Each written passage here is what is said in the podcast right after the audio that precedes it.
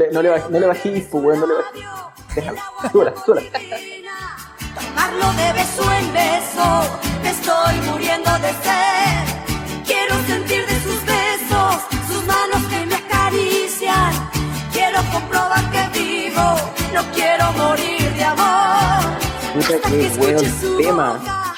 Dándolo todo. Todo, todo, todo Sí. y más. Hasta lo O sea, prohibido. Igual tuve algunos flachazos así como de mis tíos curados No. de la casa, pero bien me gusta. Una infancia sufrida, weón. Ya, estamos.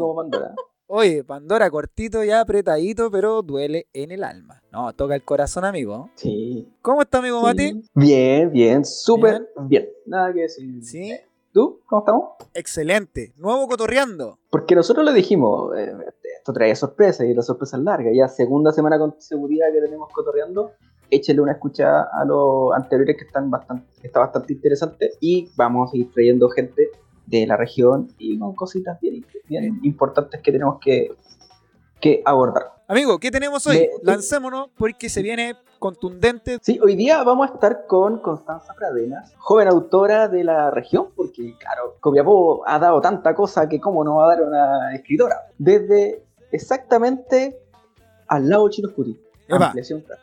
Epa, ¿qué Sí. pasa? O Que sea, corra, que corra la garrafa. Bueno, Constanza, eh, hoy día erradicada en la ciudad de Caldera, como dijo ella, el Caribe chileno. Epa. Eh, sí, de sí. Caldera. Psicóloga, psicóloga de profesión, también Uy. madre, entonces vamos a, a estar conversando con ella de su libro, que aún no sale. Venta en verde. sí, no vaya, Venta en verde. re- en verde. Ahí nos va a estar contando eh, Constanza de qué trata su libro, cómo nace, de dónde viene y todo lo que ella quiera decir de su libro. Así que empecemos, ¿no? ¿Cómo estás, Connie? Oli, ¿cómo están chiquillos? Yo muy bien. Qué Qué bueno. bueno. Estuvimos hablando ahí con Connie fuera de micrófono, nuevamente darte las gracias en vivo por aceptar la información, de, eh, o sea, la invitación de tan buena gana y por la buena onda.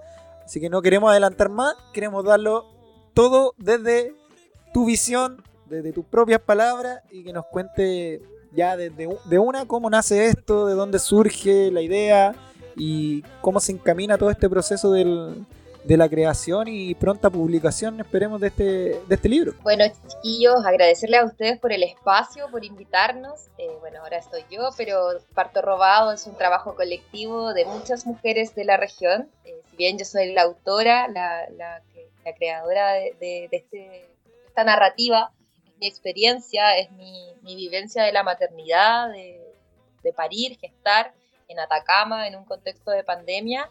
Eh, este proyecto nace en conjunto con la editorial Rabia, la editora de este libro, la redundancia, y para poder financiarlo lejos de la minería y el extractivismo, eh, decidimos hacerlo desde eh, la autogestión, desde una preventa en verde para poder juntar los, los dineros o el monto para poder costear la impresión de, la primera edición de Parto Robado. Por supuesto que cuando uno quiere hacer algo autogestionado y lejos del extractivismo, aparecen muchas amigas que están en la misma parada y tratando de darle la pelea para generar cultura desde otros espacios, desde otras áreas. Y en la preventa en verde hemos estado con otras amigas emprendedoras que nos han acompañado. Entonces hay siete packs tú puedes comprar la preventa, donde el primero sale 5 lucas, ni más ni menos. Viene solamente el ejemplar del libro el segundo pack venía con un pack de stickers de. Ah, no me puedo acordar del nombre de, de los de las compitas que nos donaron ahí los stickers, pero si mal no recuerdo es Chilitip. Entonces, con stickers de la flora y fauna de la región, ese fue furor, se vendió así al tiro. Eh, el tercer pack viene un, uno, un libro, obviamente, y un llaverito de vulva, ahí tejido por Calaca 1312. Así que apoyando también ahí a la compañera. El cuarto pack también fue furor, se acabó hace poquito. eh, venía con, era el pack eh, lectora, entonces venía un ejemplar de Parto Robado y otro ejemplar de otro libro ahí desde Amor y Rabia. El quinto pack es el pack eh, Terapia, que viene con un rolón de aromaterapia de Benecer Terapias. El sexto pack eh, se- es- se gesta en compañía ahí de, de verde turquesa, que es una una compita que hace agendas, entonces viene, es el pack lectora, viene con una agendita ahí para que tú puedas mm. tomar notas en el libro. Y el séptimo pack, que es el pack solidario, y ahí viene la economía circular con, con, la, población donde yo crecí, como hablábamos recién de Ampliación Prat, donde se donan tres ejemplares a la lechería de Ampliación Prat para que ésta los distribuya entre las mujeres de la población. Así que eh, desde ahí viene este financiamiento colectivo, desde esa manera se gesta y, y se va pariendo en el fondo parto robado. Oye, excelente, o sea, hay para elegir, bueno, algunos packs se acabaron, sí, como decías tú, pero aún quedan, imagino, disponibles para poder comprar. Sí. Pueden verlo en el Instagram de Parte Robado. Eso, ahí al final de la, del, capítulo tiramos todo y en la promo también ponemos ahí el, elige del, de Parto Robado. Pero cuéntanos, Connie, ¿cómo, cómo nace la idea? ¿Cómo, ¿Cómo se te ocurre hacer un libro con, de esta temática? Bueno, recién ustedes me hicieron elegir dos canciones y como que antes de, antes de parir mi vida era así como eh, la canción que empezamos, ¿cachai? Y después de la maternidad termino con el tema que se va a escuchar al final, así como se va a notar el tiro de la transición. y bueno, eh, la, idea de Parte Robado, eh, Amor y Rabia, una editorial ahí que está buscando rescatar historias personales que puedan dar a conocer distintos hechos denunciables o, historias en general, registros de la región, porque es una editorial que nace en, Copiapó, pero se traslada a la, a la capital. Me invitó a escribir con, con ella y eh, antes, por supuesto, de, que naciera mi cría, ahí como por abril del 2020, y empecé a pensar así como de qué quiero escribir. Un tema que manejo y que me gusta es el feminismo, así que estaba en eso, así como tirando las primeras líneas, pensando así como cómo me proyectaba dentro de la literatura feminista, de, la teoría principalmente. Y ya después cuando salí con el prenatal, yo dije, ya, aquí voy a empezar así full idea y que prenatal estaba durmiendo todo el día, así como me levantaba, comía y me volvía a dormir, así, mi mayor preocupación. Así que eh, no pude eh, generar como algo previo y ya después cuando llegó el momento del parto, el momento de, que llegara mi hijo aquí a la tierra, todo, todo fue así como caótico. nada dentro de lo que yo esperaba, como que me había preparado para un parto en casa, ¿cachai? Después Los libros te mintieron. Bueno, la cagó así. No le crean a lo que sale en los libros. ¿Cachai? Entonces, eh, fue así súper súper fuerte, súper choqueante, toda la experiencia. Y mm, ya cuando mi hijo estaba como de un mes, dos meses, empecé como a decir, a leer, a leer porque necesitaba cuidar la salud mental, entonces había que leer. La única forma de cuidar la salud mental y lo único que podía hacer como dentro de todo, ¿cachai? Porque en el fondo estaba todo el día con la guagua en la teta. Porque esto, esto fue durante, tu hijo nació hace poquito, o sea. Sí, mi hijo nació en julio del 2020. plena, plena pandemia. Plena pandemia, ¿cachai? Así, nosotros estábamos en la clínica cuando decretaron la cuarentena así más larga de la vida en Copiapó, ¿cachai? No pude volver a hacerme el control así de la cesárea, nada, así, puro caos. Entonces como que me pasaron tantas cosas que dije, bueno, esta weá así como, esto es de lo que tengo que escribir, ¿cachai? Esto es como el tema, así como empecé a encontrar literatura feminista, por supuesto, asociada a la maternidad, y decía, esta weá se escribió así como en el 76, 2020 y estamos en las mismas condiciones, ¿cachai? Y con la pandemia peor. Entonces ahí fueron viniendo como las reflexiones y empieza a, salir como parto robado. Y ahí, por ejemplo, ¿qué, qué, análisis sacaste de, sin hacer un spoiler al libro, evidentemente, eh, pero ¿qué, reflexiones sacaste entre esta comparativa entre el 76 y el 2020, que igual son más de 50 años? Si O sea, bueno, principalmente la, la literatura asociada a la maternidad en Chile está asociada a las competencias parentales. ¿Cachai? Así como desde esta mirada del enfoque derecho, bien tratante, y desde esa mirada está en Chile. Barudi. Barudi. Barudi, Le Casminier, ¿cachai? es por ahí va. No hay mujeres todavía así como en ese nivel. ¿Cachai? Y fuera de Chile, en Estados Unidos, está Adrian Rich, que ahí le pone harto bueno a, hacer el análisis como de la teoría, ¿cachai? Y en España está Esther Vivas, que está ahí así on fire con eh, Mamá Desobediente. Ojalá si pudieran leerlo, leanlo chiquillos. Ahí estaría para la casa. Y eh, acá en Chile no hay mucha literatura de la maternidad, ¿cachai? Porque no es mapo. O sea, ¿de dónde? ¿Qué, importancia tiene si las mamás, por suerte, votamos, ¿cachai? Así como, pase lo que pase, estamos en la casa cuidando, criando, ¿cachai? Sosteniendo este modelo eh, patriarcal y capitalista, entonces no, no hay mucho tiempo, porque además tiene que estar la casa limpia, ¿cachai? ¿Cuántas veces no, no limpié para poder escribir? Pues, entonces, eh, la realidad chilena, a la del 76 estadounidense, puta, es como, como que nosotros estamos viviendo ese 76, ¿cachai? No, no hay como, como una visión del 76 de acá en la maternidad. Estamos en una etapa sincrónica con ellos. Así. Claro, ¿cachai? Entonces, como, las conclusiones o, las comparativas que se puedan hacer en el fondo vienen a mostrarnos cómo bien tarde venimos a, a reflexionar de la importancia de, la maternidad, ¿cachai? Al menos acá en, en este país, yo no he leído a otra mujer que escriba de maternidad. Sé que hay algunos libros, ¿cachai? Principalmente hay uno de una madre con un hijo alérgico alimentario, pero narra la alergia alimentaria, ¿cachai? Así como otra, otras experiencias, no propiamente el, el gestar, parir y criar, ¿cachai? Vienen como desde otro espacio. Oye, y en, en esa, y en ese, y en ese todo, ese este torbellino que es el criar, el criar en pandemia, el criar normal, porque siempre va a ser el torbellino, ¿pudiste sacar algún, alguna experiencia de, de, otras madres o solamente lo frente a tu, a tu propia experiencia? No, por supuesto que estuve en muchos espacios conversando con otras madres. Eh, supuesto hay que salir un poquito de, de la autorreferencia, así como eh, sentía que tenía como muchas cosas en la cabeza, onda la literatura, la propia experiencia, y desde, desde la editorial también lanzamos la convocatoria para hacer como unos grupos de maternidad, poder hablar con mujeres de distintas edades respecto a lo que es ser madre, ¿cachai? Cómo se era madre en los 80, en los 70, ¿cachai? En los 90, y de ahí ir pudiendo como contrastar un poco esta hipótesis, ¿cachai? Que iba generando en cuanto a la maternidad y el patriarcado. Connie, eh, bueno, eh, estamos como circulando alrededor de la historia del libro, como decía el Mati, para no generar spoiler, pero también como es un libro tan, tuyo, tan propio, porque también narra mucho de lo tuyo. Eh, volviendo un poco a la génesis, cuando partió esta historia, ¿cómo fue tu proceso de, de maternidad, saliéndonos del libro, de tu proceso de maternidad propiamente tal? ¿Cómo fue una maternidad sorpresiva, deseada, planificada? Puta, fue eh, tragicómico. Ah, yo creo que toda la maternidad como que pueden encajar por ahí.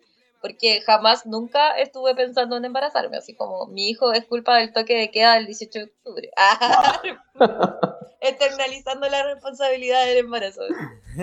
Y no, pues no estaba, no estaba para nada, para nada planeado, ¿cachai? Estábamos en pleno estallido social. Eh, la, la, la mirada estaba hacia otro espacio, así como en, en, cabildos, en asambleas, ¿cachai? Gestando como desde ahí, asistiendo a marchas, como, como en otra sintonía. Y de repente así como dos meses después me entero que tengo así siete semanas de embarazo, ¿cachai? Fue así como un estado de shock. Porque además así toda la vida así como feminista, ¿cachai? Abortera, así como, no, yo no quiero ser mamá y si me embarazo voy a abortar, ¿cachai? Y estaba ahí así, embarazada. Y el aborto así como, ¿dónde queda, ¿cachai? Y ahí... Eh, puta, vinieron súper eh, hartas reflexiones como de sentimientos encontrados, porque en el fondo jamás quise ser madre, jamás fue algo que yo haya deseado, así como, oh, qué ganas de ser mamá. No. Pero cuando me embaracé, supe que quería tener a mi hijo así, de manera inmediata, ¿cachai? Así como, no fue como que, que me lo cuestionara ni nada, así como, quiero ser mamá, ¿cachai? Y mm, por supuesto que lo, lo, lo evalué así como eh, con mi pareja, ¿cachai? Y todo, pero sí sentía como ese, ese, ese llamado, ¿cachai? Que por supuesto que es mi experiencia, porque también conozco amigas que no lo han sentido y no lo sintieron nomás, ¿cachai? Pero en mi caso llegó. Así como que, ah, ok, tocó no. Y lo decidí, ¿cachai? Lo decidimos en conjunto. Eh, así como que hicimos un análisis. ¿Qué se necesita para ser papá? Quererlo. Suficiente así. ¿Cachai? Y, y de ahí... Eh, bueno, eh, me vine a vivir a Caldera, así como lejos de, todo, de todo lo que estaba pasando en Copiapó, me vine a Caldera, me, puse a trabajar, ya, ya me habían dado pega en Caldera, así que me puse a trabajar. Y em, de ahí vino como todo el embarazo en contexto de pandemia. Al principio todo súper bien, ¿cachai? Él entrando a los controles, ya después no podía entrar a los controles, ¿cachai? Todo sola, así como súper hostil, porque, no sé, pues el rol del padre así fue invisibilizado totalmente, eh, la contención emocional que pudiese generar, ¿cachai? onda, eh, tanto como en el hospital como en la clínica no podíais parir acompañadas y vulnerando los derechos de las mujeres hasta las rechuchas. Y, y puta, el personaje ilustre que ahí dijo que no se aplicara el protocolo que eh, recomendó el MinSal, donde decía que en el fondo no se debían modificar los partos de la, o sea, los protocolos de las parturrientas que tuvieran COVID negativo. Después así como que andaba en las redes sociales sin mascarilla, ¿cachai? Así como decidió no implementarlo y después andaba ahí muy de fiesta, ¿cachai? ¿Quién fue? Cerebi de Salud, de Hermosilla. Ah. ¿Cachai? Bueno, fue, fue, fue bueno. Sí, pues entonces igual fue como todo súper complejo. Y ya así como, puta, ya nació. Y más encima era alérgico alimentario. Oh. darnos, darnos cuenta, ¿cachai? De que era alérgico, de que por eso no subía de peso. Fue todo un desafío, ¿cachai? Entonces, como que de verdad sentía que era muy necesario transformar todo lo que me había pasado en algo que me, que me nutriera, ¿cachai?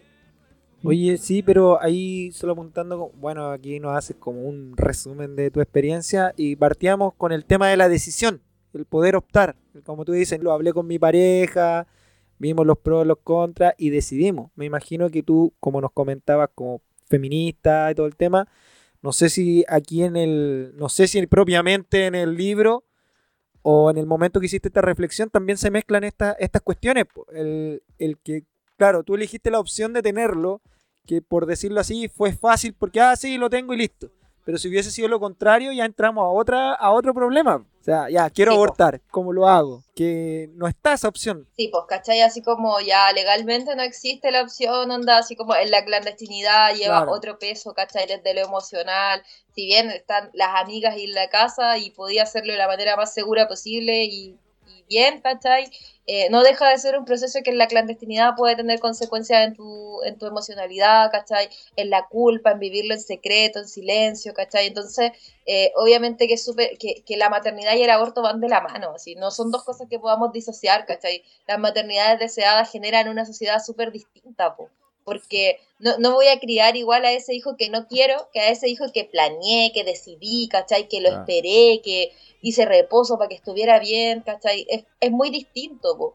Y ahí, eh, puta, viene como, como este golpe así como que, que tiene que ver, o que fue lo que me pasó a mí, como que la maternidad, oye, existía esta otra parte, ¿cachai? Así como no solo, to- no todo es aborto, ¿cachai? Y ahí vamos de lleno que tiene que ver con nuestros derechos sexuales y reproductivos, ¿cachai? Si Mm. quiero ser mamá, bacán. ¿Y dónde quiero parir? Lo veo yo. ¿Y con quién quiero parir? Lo decido yo. Si no quiero ser mamá, aborto. ¿Y dónde? Lo decido yo, ¿cachai? Poder decidir sobre mi cuerpo, lo que yo quiero, lo que necesito y cómo me voy a sentir mejor, ¿cachai? Lo que siempre decimos, que es más propio que su cuerpo, pero eh, ya no tener la mitad de una parte de eso, ya es como... Está truncado el proceso, porque está la opción, sí lo tengo, pero ya no tenéis la otra parte, no, no lo tengo. Tenéis truncada esa puerta, por decirlo así.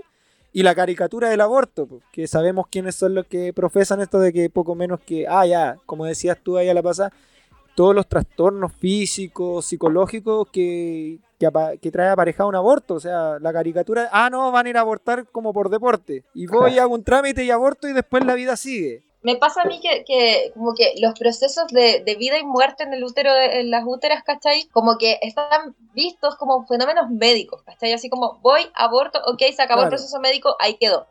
voy, doy a luz, ¿cachai? Paro, no sé cómo, cómo decirlo, o ya nace la cría, ¿cachai? Ok, el alta médica y se acabó. Y no, pues, ¿cachai? Porque nuestros procesos fisiológicos, nuestros procesos hormonales que existen, ¿cachai? Remueven cosas desde lo psicológico, lo físico, lo emocional, y requiere un tiempo, ¿cachai? Entonces están vistos muy desde esta mirada patriarcal, masculina, ¿cachai? Tecnocrática, medicalizado, ¿cachai? Así como súper inhumano, loco, nuestra alma está llegando a la tierra, así como da- dimensionemos lo que eso implica, ¿cachai? Así como todo el proceso de parto, todo el trabajo que implica, ¿cachai? Ese dolor del que los médicos nos quieren librar, ¿cachai? Tiene que ver con conectar con la animalidad humana y poder traer un alma, ¿cachai? A esta tierra, así, no es, más que eso, así es tremendamente eso.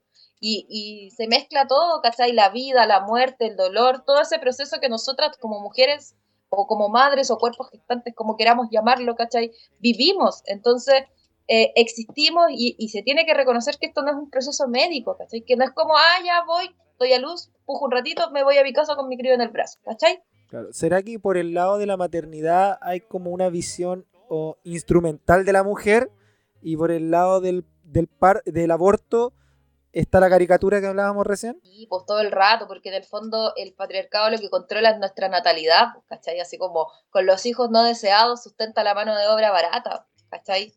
Entonces eh, es súper cruel, pero es el análisis, ¿cachai? Si en el fondo son nuestros derechos sexuales y reproductivos los que están ahí prisioneros de, de este Estado, ¿cachai? De este modelo capitalista, de este modelo patriarcal, porque en el fondo de ahí viene la mano de obra y quienes siguen sustentando, sustentando el modelo, ¿cachai? Sí, interesante. Mati. Eh, no, estaba en mi lugar, ahí en mi rincón escuchando. ¿Qué Eh, cosa pudiésemos decir de, de esto? Sí. Es que es súper interesante, yo sé que to- todavía no entramos, vamos a entrar al, al tema del libro previamente tal, pero claro, esta decisión previa, que yo creo que es súper mega importante, po, como decía Connie, ya sí, yo lo decidí, ella misma se definía que estaba en el otro lado, en la otra vereda, Claro. y Me crucé. la riqueza de tener la opción, o sea, como dice Connie, ah, sí, yo no quiero abortar, quiero ser mamá, ya, bacán. Pero ¿qué pasa con la con el otro lado? Esa puerta que tenemos y que no y que no se abre porque no algunos no quieren. Sí, que, es que también, también llama al bloque, a este, a este bloqueo, como decía Constanza, desde el punto de vista médico, tecnócrata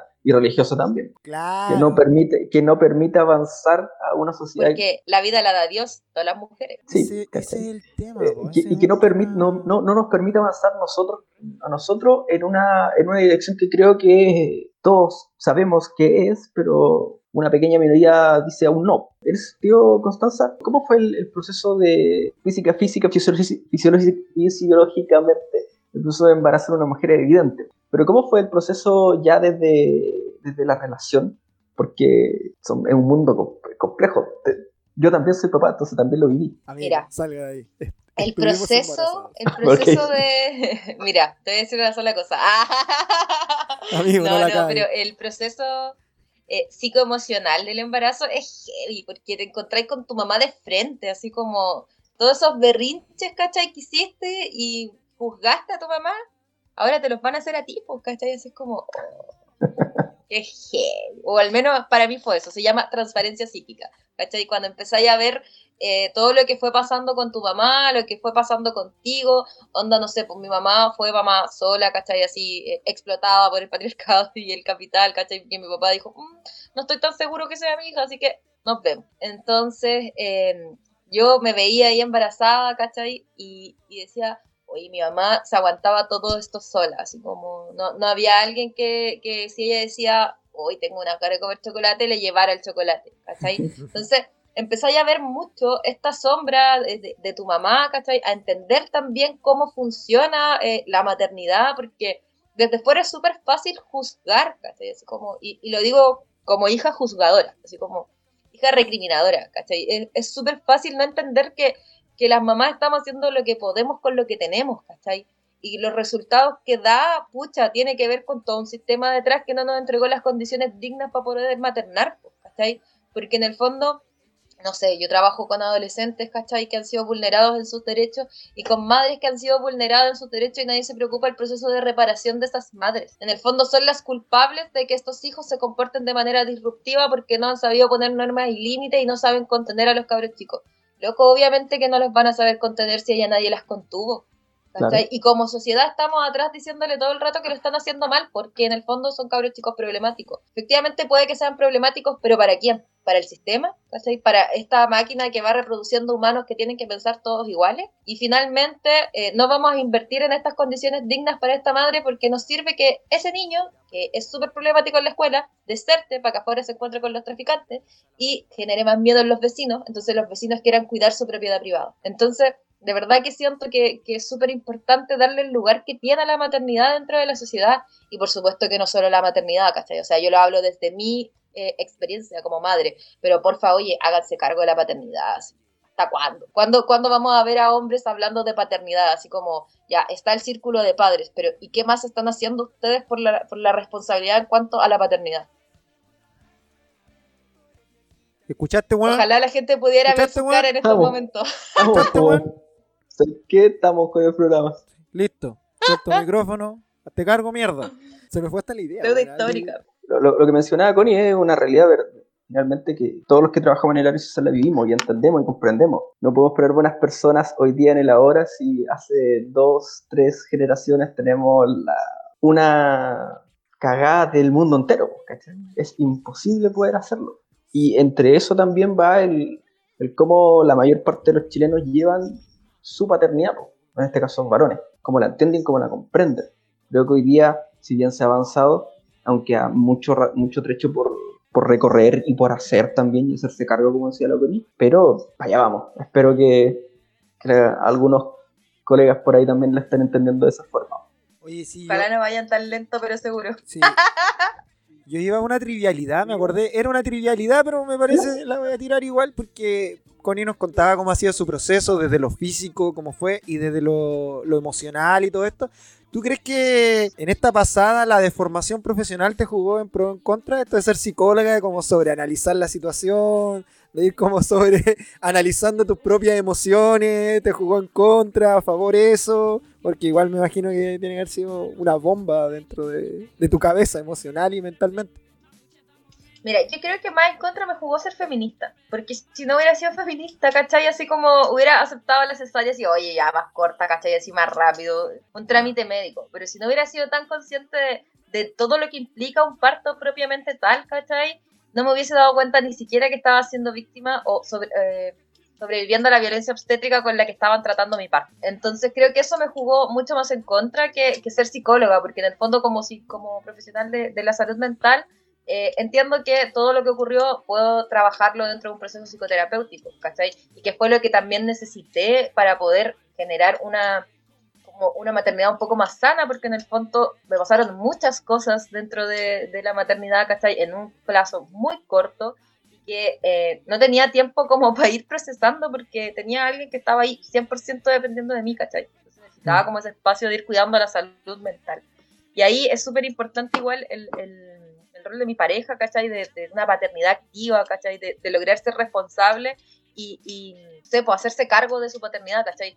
Sin entender o sin asumir que yo era la que más sabía de maternidad porque era mujer, ¿cachai? Así como, no, pues estamos los dos aprendiendo. Entonces es súper importante, creo, eso también, así como hacerse cargo.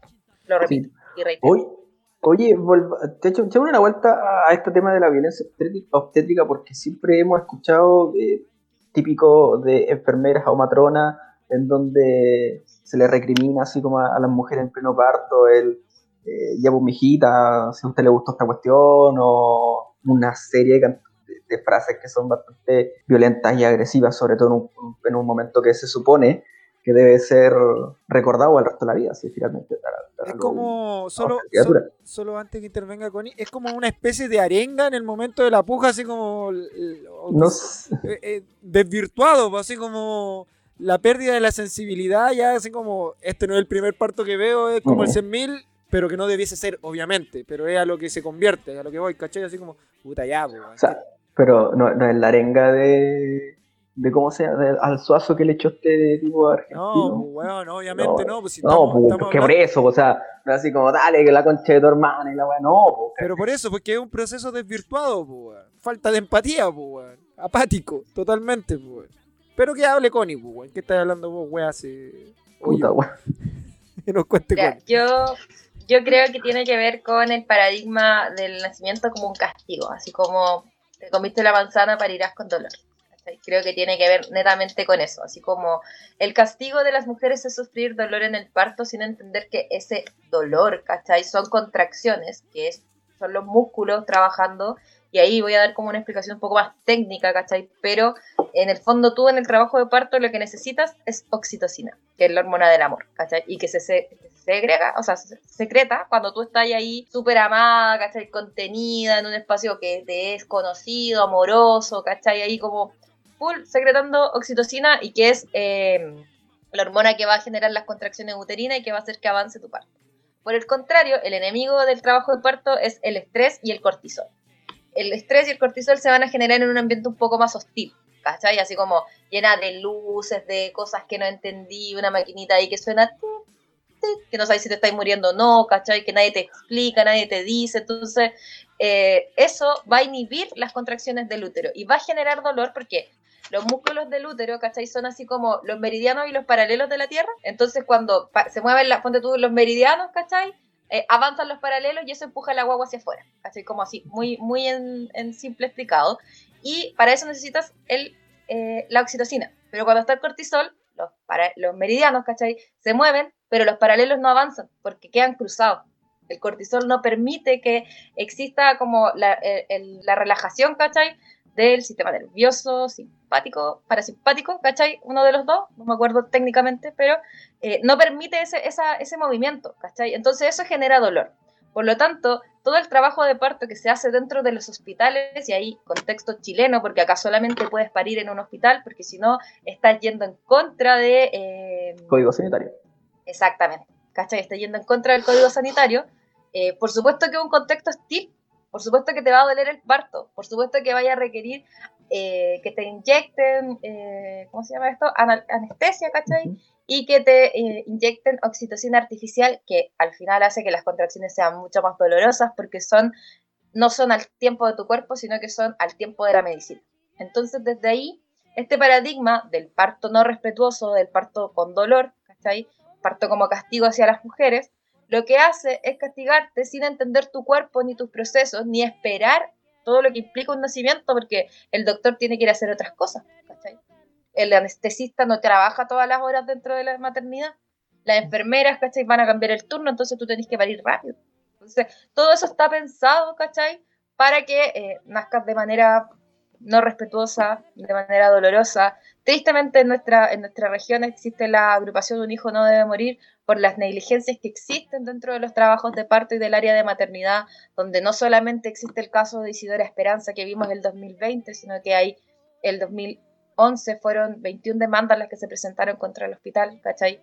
Existe como un seguro legal dentro del hospital con el que los doctores se respaldan, así de trucho. Y eh, implementar un paradigma de un nacimiento respetuoso implica repensar todo, ¿cachai? Así como implica reconocer que los doctores te violentan. Por ejemplo, en España, el, como, el colegio de ginecólogos, ¿cachai?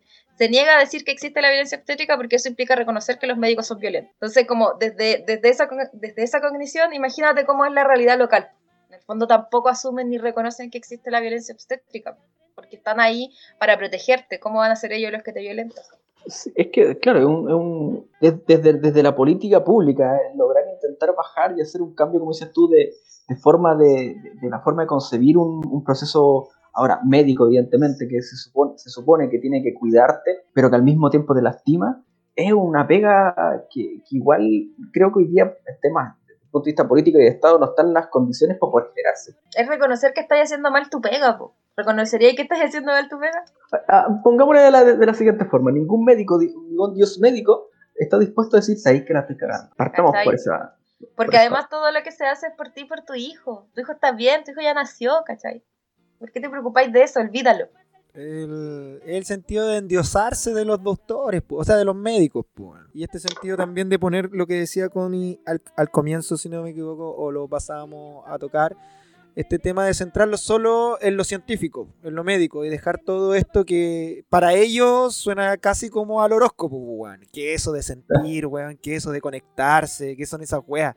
Aquí vengamos, el trance. Claro, vengamos a lo, a lo nuestro nomás, pues como decía y relataba muy bien Connie recién, eso, pues, anestesistas que no trabajan y no son los suficientes, especialistas que no son los suficientes, todo que va, en, una en una dinámica demoledora de carne, pues. vamos rápido nomás, por favor, terminemos con esto rápido.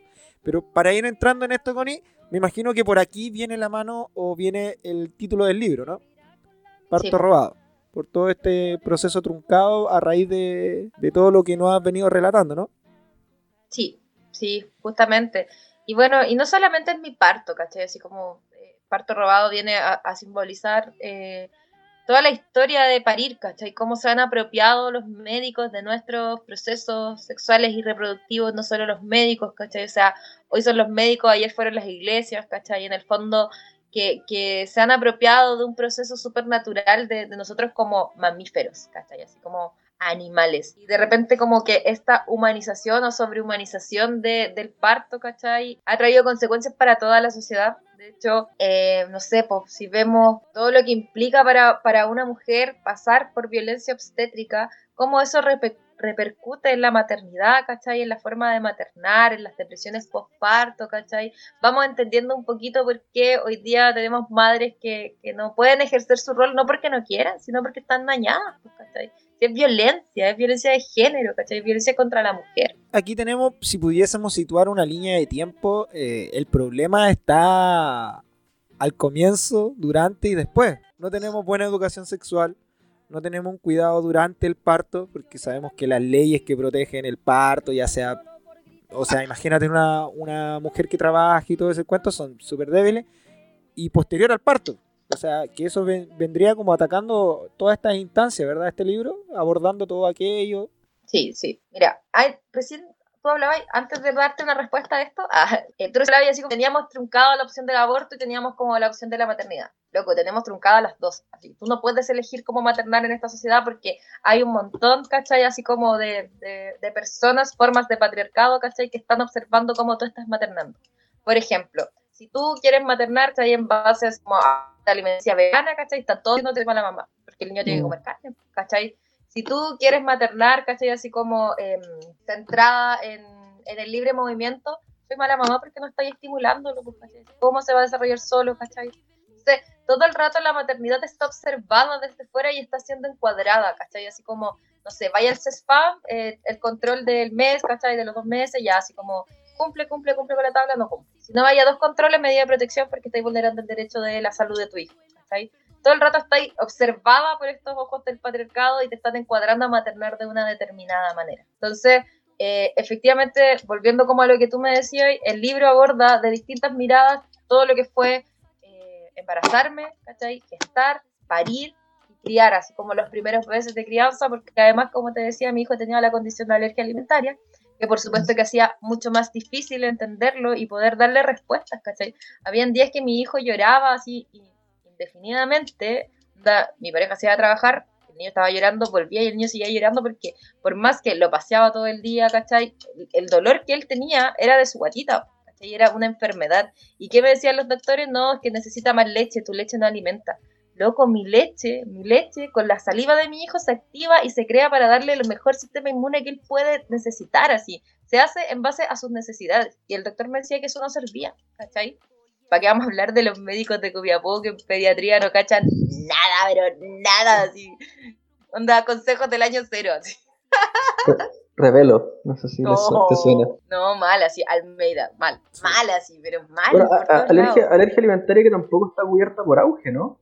No, eh, de hecho está eh, en el programa de apoyo alimentario al recién nacido, ¿cachai? Hay así como eh, el apoyo de las leches como extensamente hidrolizadas, aminoácidas en caso de que sea alérgico alimentario múltiple, pero eh, cubren un mínimo de la alimentación, ¿cachai? Porque en el fondo es solamente la leche. Pero la dieta de exclusión que lleva la mamá, que implica así como dejar de comer un montón de cosas, tampoco están incluidas, ¿cachai? Así como en el apoyo ni nada. Así como ser pobre y tener alergia alimentaria es casi un castigo. Claro, lo que nos hablaba Connie es esto de que la maternidad está 100% observada desde, desde las etapas previas, desde qué hago con la decisión de mi cuerpo, hasta cómo los gestos, hasta después cómo crío está observada, pero como que hay poca cobertura, como que criticamos mucho, decimos mucho, nos inmiscuimos mucho, pero no tomamos decisiones ni entregamos las opciones. Sí, eh, Así como, quiero que hagas todo de esta manera. ¿Cómo? No sé. Resuelve tú. Si soy mamá, las mamás resuelven todo. Claro, eh, sí, es complicado porque recién estaba pensando en lo, que comentaba recién, porque es como mantener un tenso equilibrio. Porque jugando, y para el beneficio de la discusión, jugando a este Estado garante que se preocupa por su ciudadano y todo el cuento, esa mentira linda que sale en los libros. Nunca. la convención. Nunca en la vida. Claro, derechos del niño y todo este cuento. Está también esta como preocupación, pero como lo decía Connie, está muy entregado al mundo de la ciencia y a una ciencia que ni siquiera está como a unos estándares, digamos, respetables. Ni hablar de Copiapó. Sabemos que los especialistas son los que los que se atreven a venir a esta zona, ¿no? Especialistas entre comillas. Especialistas entre comillas. Centrándonos un poquito más en la experiencia de, que viene en el libro, sin spoiler, sabemos que aborda todo esto, pero en particular porque yo recuerdo así vagamente que el hospital de Copiapó tiene varias denuncias por esto, ¿no? tiene muchas denuncias. Aparte de cambios de guagua, guaguas que se han muerto así por inexplicables razones. Somos como un talca chiquitito. sí. Sí, falta, falta el, el brazo amputado que no era que había que amputar. Bueno, eh, el hospital tiene un muy buen de abogados, yo creo, porque por ejemplo el caso de Isidora Esperanza no hay negligencia médica. No, la El negligencia. protocolo se aplicó, no, el protocolo se aplicó como corresponde. No, que Esa la, fue la respuesta que se le entregó a la mamá. la negligencia médica es un unicornio. En el mundo del derecho, la negligencia médica es un unicornio. Bueno, anda a probarla. Porque eh, finalmente quien hace ese sumario médico son médicos del mismo lugar. po. Como cualquier sumario en una institución pública, amigo. Fiscales internos. No, es que hay, hay Entonces- instituciones que mandan, cuando son sumarios complejos, como la muerte de, ¿cachai? los tiran para otros, otros lugares. ¿cachai? Mira, de hecho la mamá, la mamá de Isidora llevó esto al Observatorio de Violencia Obstétrica. Eh, todo eso ustedes lo pueden ver en la entrevista que está en la página de la Red Feminista Norte del 5 de marzo, eh, donde entrevistamos a Fabiola, que es la mamá de Isidora. Ella llevó todos los antecedentes al Observatorio de Violencia Obstétrica, se hicieron los procedimientos y finalmente el protocolo se aplicó como corresponde. Porque como no existe una ley que sancione la violencia obstétrica, la violencia obstétrica no está definida en nuestro país, por lo tanto, lo que se puede generar así como un vacío legal para querellarse contra el hospital es la negligencia médica. Y como el protocolo se aplicó como corresponde, no hay negligencia médica. Me imagino ¿Cachai que, la wea fea? Me imagino que ese también es una, es una lucha que, que quieres levantar a través de este libro, ¿no? La, la promulgación de Obvio, una ley de, de ese estilo, de ese, de ese tenor. Mira, en, ese, en estos momentos, hace tres años, desde el 2018, descansa en el Congreso la ley Adriana, que es la ley que sanciona la violencia obstétrica. Eh, haber leído ese proyecto de ley me permitió identificar al menos cinco derechos que se vulneraron dentro de mi trabajo de parto. Creo que si esa ley hubiese estado vigente, por lo menos yo hoy día tendría una figura legal para querellarme contra quienes me violentaron en el trabajo de parto y el parto de mi hijo. Sin embargo, como en el Congreso tienen prioridades tan importantes como el TPP-11, ¿cachai? Que lo ponen cada vez que pueden en tabla, estos Mm. proyectos que son importantes solo para la mitad de la población, ponte tú así como el cuarto de la población porque no todas las mujeres son mamás, quedan ahí, pues, ¿cachai? Así como para atrás, porque no es importante cómo nacemos ni, ni cómo la pasan las mujeres en el parto. Oye, Onda, es un análisis que hemos hecho mucho con la, con la editora, así como la maternidad le interesa a quienes son mamás. oye, Connie, y tú a lo mejor que tuviste la posibilidad de leer este proyecto, ¿nos puedes contar un poquitito de qué se trata? Y si te, y Bueno, si te es- satisface de alguna manera lo que está plasmado ahí. Mira, nada que venga del Estado me satisface, voy a partir de eso. Bien, Pero sí, sí creo que eh, puede generar mayores condiciones de, de dignidad para ciertas mujeres, ¿cachai? O al menos, de- al menos un mínimo de justicia. Es como una sensación mínima de justicia. Porque finalmente todo esto responde a la cultura maltratante de la medicina, ¿cachai? Así como de nadie sabe más que el doctor, todos somos pacientes, no es que seamos sujetos activos en una consulta médica, ¿cachai? El doctor No. no necesita que interactuar con nosotros porque él sabe todo.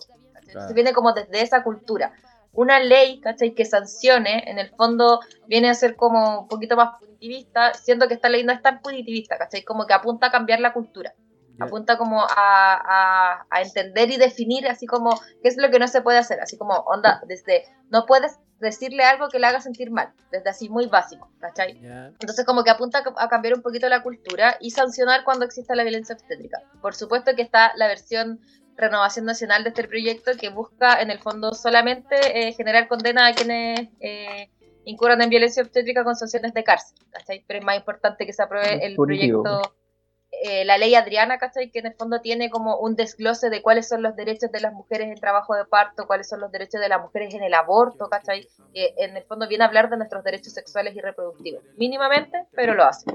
Ya. Esa ley, es, es ese, ese proyecto de ley Adriana que nos mencionas tú, sería como el más completo a tu juicio. O sea, entre el de la entre el de Renovación Nacional y el de la Claudia Mix, Claudia Mix. ok. Claudia- Claudia Pero Mix, sería, sería el primer el primer paso a generar en el futuro algo más, más, más de, de protección mucho más eh, completo y que aborde otros elementos más. Otros elementos más. Oye, espera- Claro, espérate, Claudia claro. Mix, eh, ¿quién lo presenta? Sí, ¿Y ¿De dónde es ella? ¿De qué rama? ¿De qué comunes parece. comune? Ya. ¿Y en este Parece. y cuáles serían las sanciones? O sea, sé que a lo mejor te estoy pidiendo mucho, pero como si lo tiene. Y ¿De qué como tipo? tan fan. Pecu- tanta, tanta retención no tengo, Ah, ¿cachai? pero Pero, sí está. o de ¿Cómo? son pecuniarias ¿Dinero o.? o de prohibición de ejercer la profesión. No me acuerdo, creo que hay Ah. eh, penas de cárcel igual, creo También. que ahí van por ahí, Seguramente en última instancia, porque estos son resultadistas. Claro. o sea, porque la O sea, cárcel sí. es súper buena.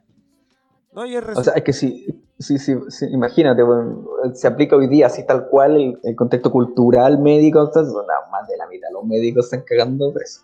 Fácil. imagínate, ¿no? Ya lo dijo Connie que lleva durmiendo mucho tiempo por las prioridades de este puto país. Eh, En el momento dado que se ponga en tabla y que nos sentemos a discutir, obviamente el colegio médico tiene, Está en eso, está en eso, tiene hay mu- esperanza. Ah, tabla, a lo que voy no, no que, está en tabla, están así Ah. como en la comisión mujer. a lo que voy que el lobby, el lobby va a ser gigante y al final va a terminar en pecuniario, pues. ¿Tú crees que los viejos van a dejar que le pongan un proyecto donde los puedan sancionar con la prohibición de ejercer la profesión? A los médicos, imposible, pues. Acá en el país, pues. Tú dámela, pues, Sí.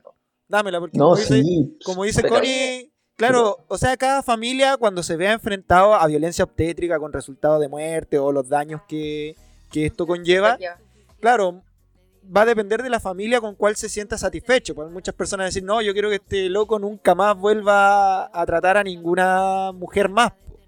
Otras personas decir, no, yo quiero que este weón pague con cárcel, ¿cachai? Y ahí es donde empieza la, la discusión. Pero para, insisto, para un gremio tan poderoso como los médicos, los vanes no van a permitir pasar más allá de, de la multa.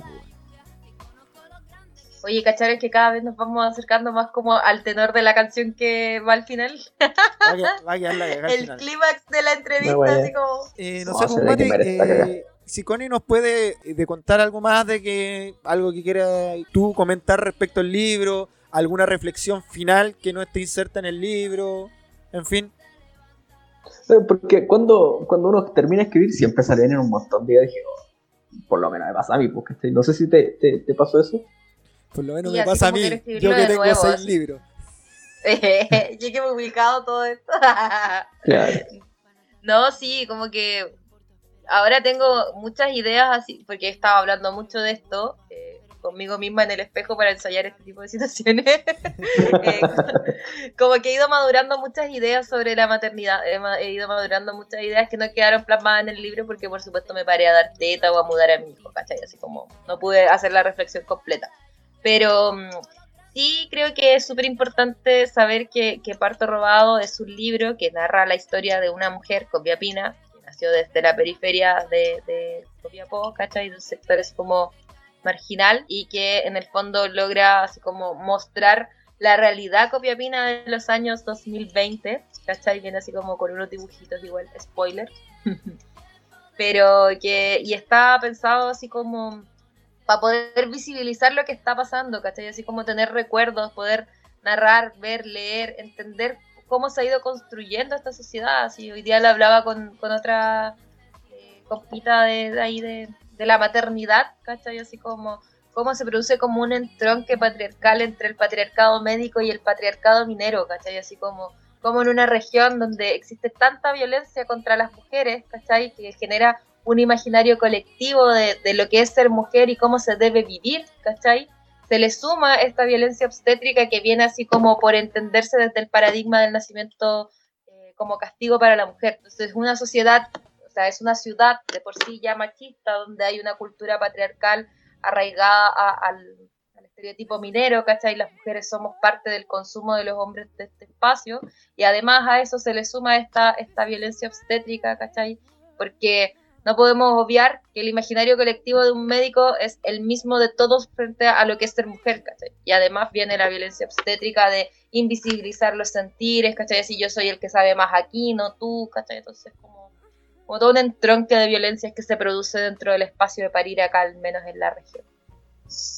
Wow, esto me parece pero interesantísimo, un tema pero en realidad creo que estamos terminando así redondito como empezamos porque La verdad es que sí. hay muchos Sí. temas gigantes que tocamos eh, al comienzo y que son para capítulos completos, temporadas completas. ¿no? Eh, pero parece interesante el, el libro. Estamos ansiosos por poder leerlo, por poder tenerlo porque ya está en físico. Puta, bacán que hayas podido tener la iniciativa, la interesa también de retratar, porque me imagino que igual es revivir todo el proceso que viviste, pues, que no tiene que haber sido para nada agradable, para plasmar esto, seguramente con, con todo el proceso que hiciste luego de catarsis también, para... Bien poder- terapéutico por, por lo demás. Sí. O sea, dentro de las motivaciones, ¿cachai? Está que este dolor que me tocó vivir a mí no lo tengan que seguir viviendo muchas mujeres, ¿cachai? Así como, que no sea que yo le cuente así como a las nietas de las hijas de mis amigas o de mis hijos, de mis nietos, ¿cachai? Así como, no, yo sufrí violencia obstétrica, así que tienes que estar tranquila porque esto pasa, ¿cachai? Pero lo importante es que tú y tu hijo estés bien, ¿cachai? Ojalá yo no tener que dar ese discurso, sino de que empecemos a cuestionarnos y a decir, no, pues, ¿cachai? No está bien, o sea, para la mano, así como no nos conocemos, respétame, ¿cachai? Partamos de esa base. así. Y extrapolable a todo el sentido de esta sociedad contaminada que tenemos. pues, ser más demandante, ya no ser tan mendigante en nuestros derechos. Porque no podemos andar así como, Sí, ah, pidiendo permiso, por favor, trátame bien. No, pues, ¿cachai? O sea, golpear más A lo la, básico, ¿cachai? golpear más la mesa fuerte. Y me quiero quedar también con la reflexión que se hizo al comienzo de cómo se gestó esto. De tú hablabas de esta red feminista que también genera esta sinergia entre ellas mismas. Tú con la, con la editora, eh, con todo el movimiento que se generó y que viene a dar luz a este, a este proyecto que ya estamos a puerta, ya, ya se está materializando ya con esta forma tan, tan bien, como decías tú, fuera del capitalismo, fuera del extractivismo, de, de ver la luz también. O sea, alejado de esas malas prácticas. De amorcito feminista. Sí. Escucha, Connie, para cuando tú quieras y si andáis en algún momento por Copiapó un día jueves, eh, aguárdate de nosotros, están las puertas del estudio abiertas para ti. Eh, Ah, muchísimas gracias. Sí, y no tan solo para hablar de esto, sino para hablar un montón de otras cosas que podemos tener en la pautita. Último, ya para cerrar el- la entrevista, eh, danos tu Instagram, el Instagram de Parto Robado, de todo lo que tú quieras promocionar. Estos son tus minutos. Ay, muchas gracias, chiquillos. Agradecerles eh, el espacio, así, primero, ¿cachai? Así, muchas gracias. Yo soy bien buena para la conversa, así que cuando quieran hablar de algo que yo que crean que yo sé, invítenme nomás. Bueno, los invito a seguir a todas, todas, todos y todes eh, el Instagram de Parto Robado, a conocer un poco cuál fue mi experiencia con, con la maternidad, con parir, con gestar, cómo se está gestando y pariendo en Atacama, porque eso dice mucho de la sociedad que estamos construyendo. Involucrémonos en el maternaje, o sea, involucrémonos de verdad en, en cambiar esta realidad y este imaginario colectivo patriarcal que tenemos en la región, en Copiapó principalmente, y hagámonos cargo, pues, ¿cachai? Así como, como esa violencia simbólica que ejercemos de una u otra manera eh, eh, con las mujeres de Atacama, ¿cachai? Sigue sustentando las violencias de las que nos- en nuestras cuerpos se encarnan. Así que les invito a seguir el Instagram de Parto Robado, de Amor y Rabia Ediciones, y si quieren seguirme a mí, primaveriana-bajo. Oye, así que eso, chiquillos, muchas gracias. No, gracias a ti. Eh, aprendimos harto, no estuvimos tan mal, amigo Mati. Siempre nos pegamos cagazos, creo que anduvimos ahí. Mira, hoy día la verdad fue mantenernos en silencio nomás. y creo Parte del no aprendizaje, parte del aprendizaje es rasparse la rodilla y caer contra la realidad de. Estuvimos- Pero bien, me, me- me gustó mucho, estuvo muy, muy, muy interesante eh, la, la entrevista de hoy día. Oye, sí, antes, Para que les haya gustado, chiquillos. Connie, algunas fechas que manejen, porque sabemos que está, nos contaste ya, hemos hablado que está en la gestación, pero algunas fechas tentativas cuando ya lo tengamos más a masa, si, si se transforma en un bestseller regional. Eh, mira, interregional parece. Ah, no, Sí, tenemos fechas sí. ahí tentativas para fines de septiembre que podamos hacer el lanzamiento. Ojalá el COVID nos acompañe y nos permita que se mantengan en fase 3, 4 allá en Copiapó para poder hacer algo ahí presencial. Así que ahí les vamos a estar avisando para que puedan ir a hacer una nota. Eh, Mira, No, puedan- no, no nos hemos atrevido a hacer eso, pero quizás pudiese ser la primera. Siempre hay una primera vez para experimentar. Eh, no, pero ahí vamos a estar como avisando, atentos con las redes. Estamos ahí gestando con compitas de otro espacio. Mañana tenemos un live con las compitas de Antofagasta, de... Am- bueno, no soy muy buena con los nombres, pero con las compitas de Antofagasta a las 9 vamos a estar por el Instagram de Parte Robado hablando también ahí del libro, de la, de la importancia de, de los nacimientos respetuosos sobre todo. genial. Excelente, entonces cuando tenga ahí la fecha del lanzamiento, avísanos, hacemos la entrevista, la tiramos y promocionamos también por nuestras redes. Bacán, chiquillos. Bueno, entonces vamos a ir dejando hasta acá la conversación. Interesantísima, amiga Mati, este cotorreo. Me, me gustó. ¿Qué querés que te diga? Se me hizo así como pasó nomás y. no. Daba, daba, daba, daba para un capítulo completo, ¿eh? No, no, no se viene. Nuevamente, gracias que está aquí Connie. Muchas gracias a la Connie. Nos vamos a seguir viendo, vamos a seguir contando las cositas que se vengan. Y si tiene la posibilidad, al comienzo de este capítulo ya se dieron todas la- las variantes de los packs, cómo lo puede comprar, cómo lo puede adquirir. Desde 5 luquitas. 5 luquitas, amigo. Y ahí va Com- cambiando. más. Compren el más caro para que puedan repartir el otro, el otro Claro. libro en la, en la lechería ahí de. Claro, de la recordemos que está también con esa con esa gestión de la lechería ahí de, de Ampliación Prat. Viene con viene con dedicatoria, viene con stickers de la zona, está interesante, así que las páginas. Hasta acá lo dejamos, pues, amigo Mati. Nos vemos el Hasta viernes. el viernes, po. Viernes, cuando capítulo normal. Ya, le vamos a subir a esto. Y la próxima y la próxima semana tenemos otro invitado ahí, vamos a estar tirándolo por las redes. Ya, amigo. Que mentira y